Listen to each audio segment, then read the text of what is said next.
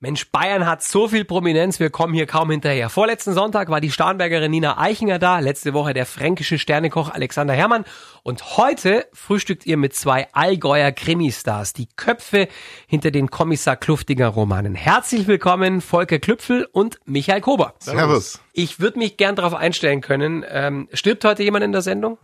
Das also live jetzt nicht. Kommt ja meistens erst äh, hinterher raus. Ne? Man weiß es nicht jetzt. Ja, bei euch kommt es auch schon oft relativ am Anfang, muss ich sagen. Also ist nichts geplant, sagen wir mal so.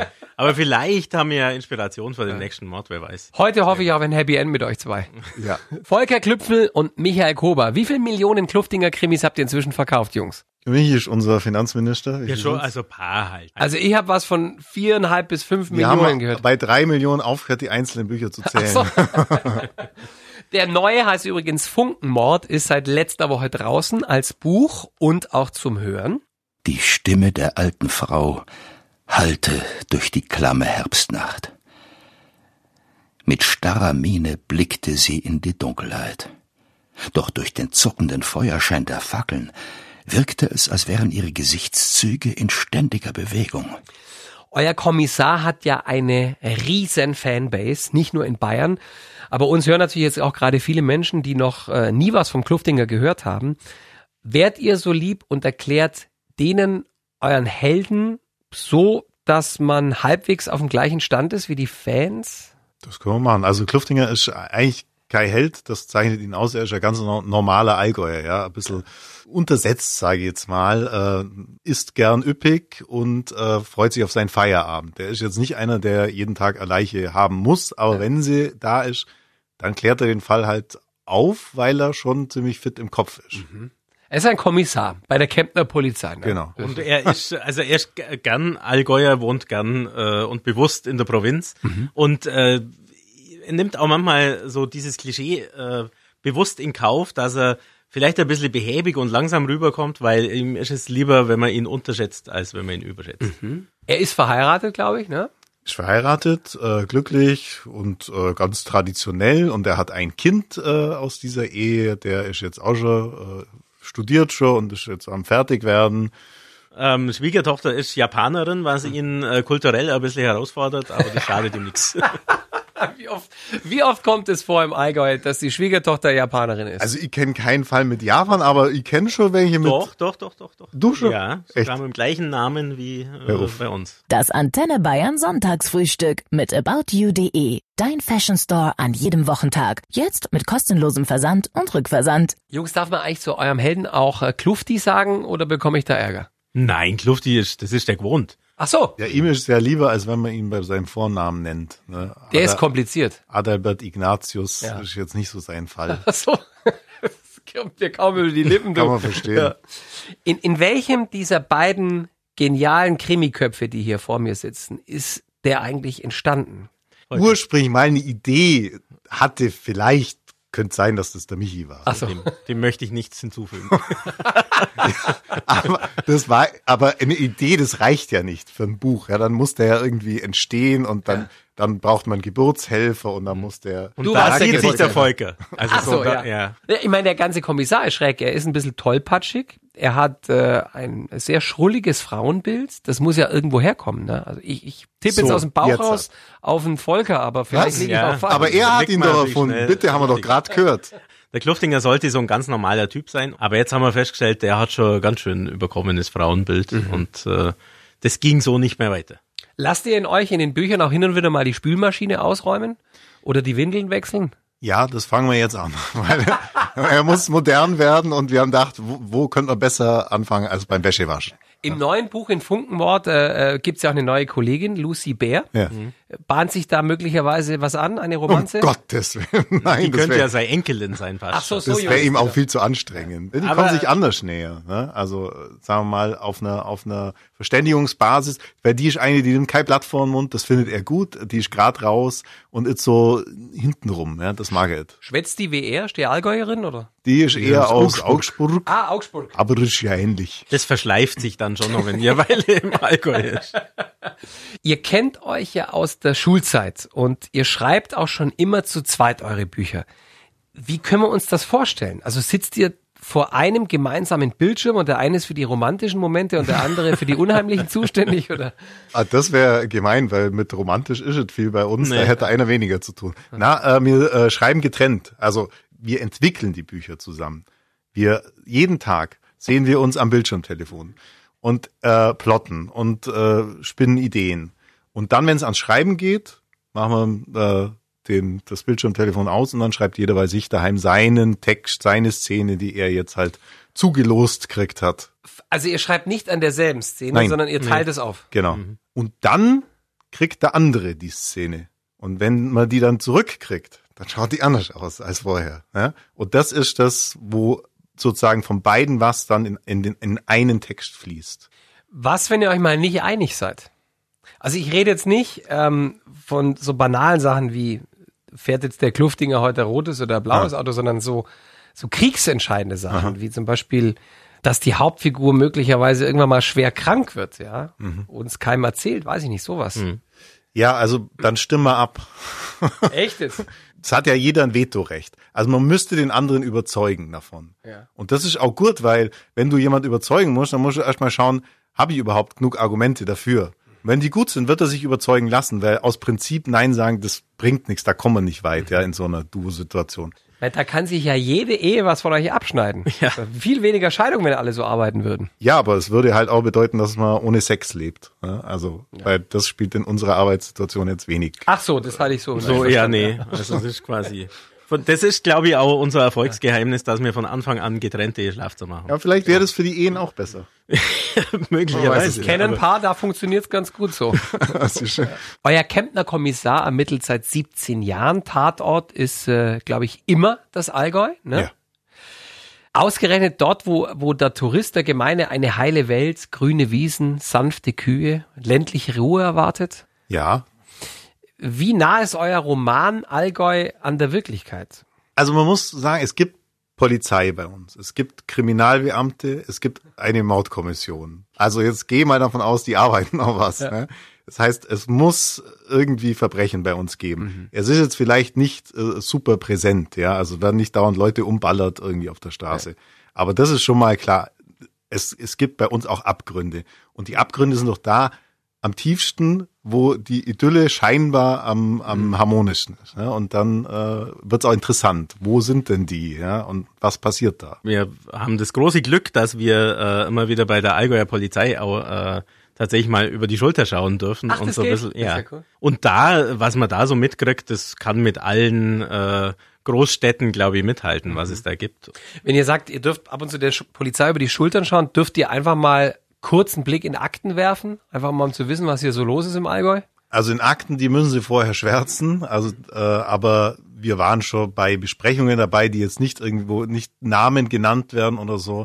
Uns geht's ja drum, wie sind die Abläufe, wie kommen die auf ihre Fälle, wie, was gibt's für Möglichkeiten au- der Aufklärung, was wir vielleicht auch noch gar nicht kennen, neue Sachen. Also das interessiert uns ja.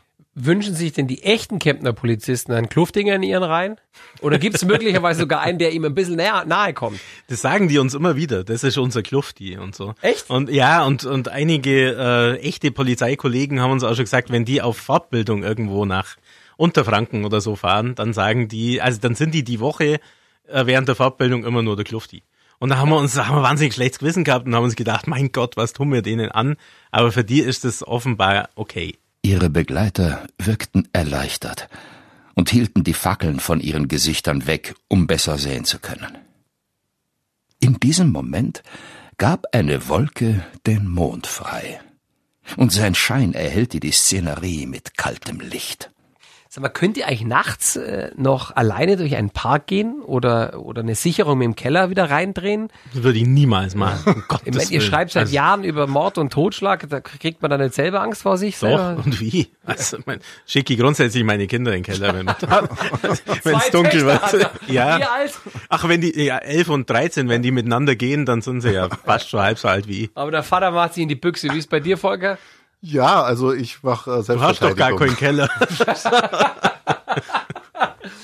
Was habt ihr denn euren Kindern vorgelesen, als die noch ganz klein waren? Also eure Kluftinger-Romane kamen ja nicht in Frage. Nee, damit, also fangen sie gerade erst so an, allmählich. Ähm, aber so, ja, halt schon die, die Klassiker der, Mhm. der Ja, Kinderliteratur. da muss man aber auch aufpassen. Ich habe mal ähm, Peter Pan, nicht die Disney-Version, sondern dann gibt's ja eine Originalversion, äh, meinem Sohn vorgelesen und die ist derart brutal, dass du ständig beim Lesen den Text umdichten musst. Ja, ist eine ganz gute Übung auch, aber äh, weil, weil, weil da dauernd die Leute abgemetzelt werden. Schau dir Hänsel und Gretel an, das kannst du deinem kleinen Kind nicht vorlesen.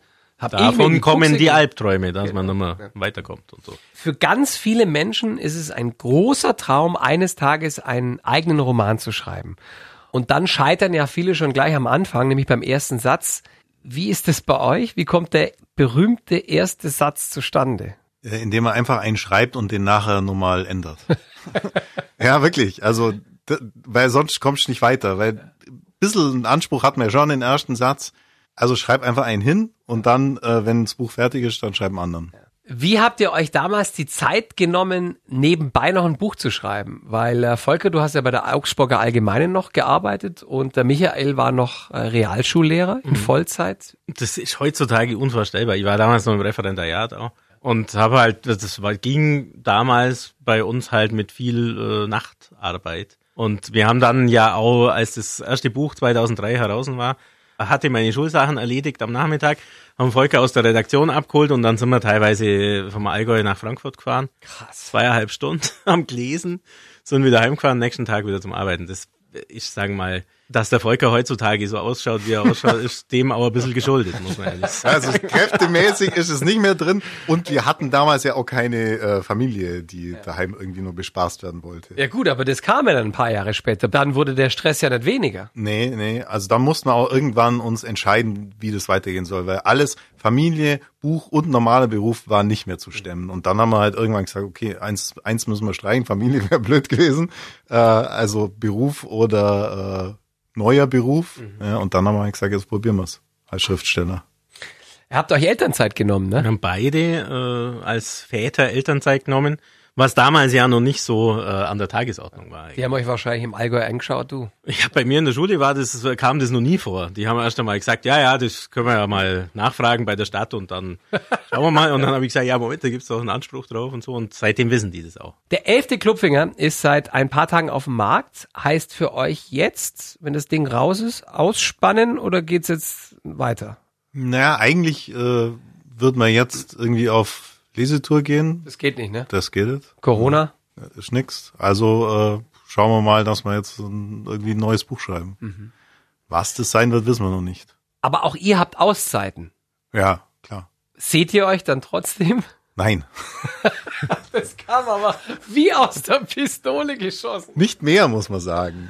Früher schon, wir sind sogar früher, äh, also zusammen in Urlaub gefahren, kann man sich kaum noch vorstellen.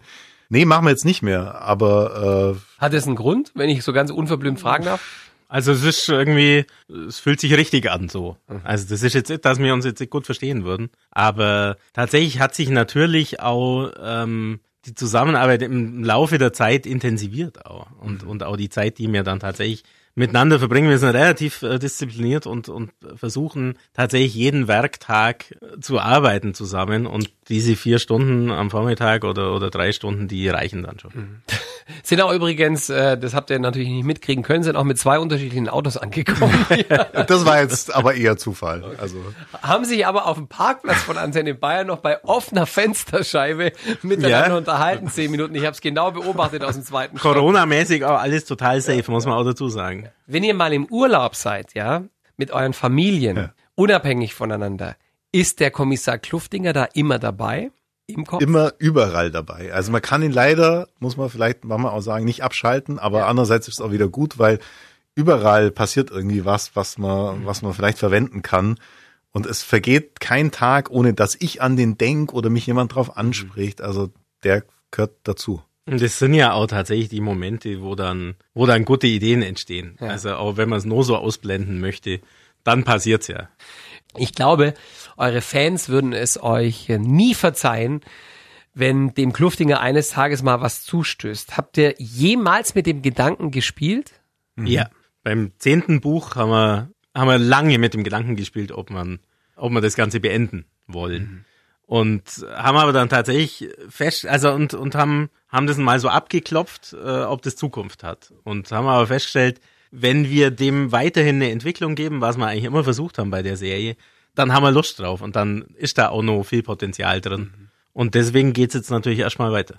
Jetzt ist er ja nicht mehr der Jüngste, ne? Wird er weiter ermitteln, wenn er äh, in Rente geht? Ich weiß nicht, man kann ja die Rente im Buch so ein bisschen rauszögern, weil der altert ja nicht real. Also wir können ja da ein Jahr äh, auf, auf fünf Jahre ausdehnen. Das sag schon, aber er ist jetzt auch immerhin schon Opa geworden, ne? ja, Ja, also aber er wird früh, der ist sehr früh Opa geworden, Ja, muss man sagen. Ich weiß es nicht. Also ich möchte nichts ausschließen, aber dass der privat irgendwie ermittelt, da ist er eigentlich auch nicht der Typ. Also er hat ja gar keinen Bock drauf. Mhm. Also da müsste ihn schon sehr persönlich betreffen, dass er das macht. Und auch seine Frau hat keinen Bock darauf, dass er den ganzen Tag daheim hängt, ne? Gottes Das Willen, auch auf nicht. das wäre dramatisch. Ja.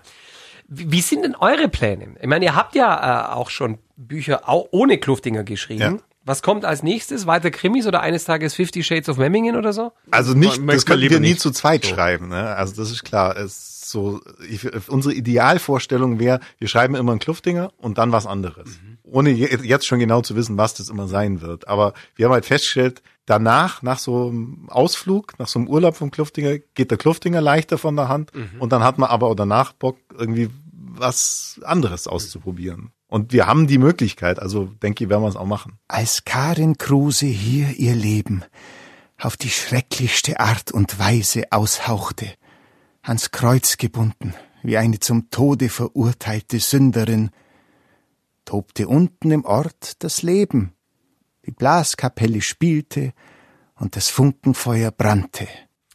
Funkenmord heißt er von Volker Klüpfel und Michael Kober, ist seit letzter Woche draußen als Buch und auch zum Hören.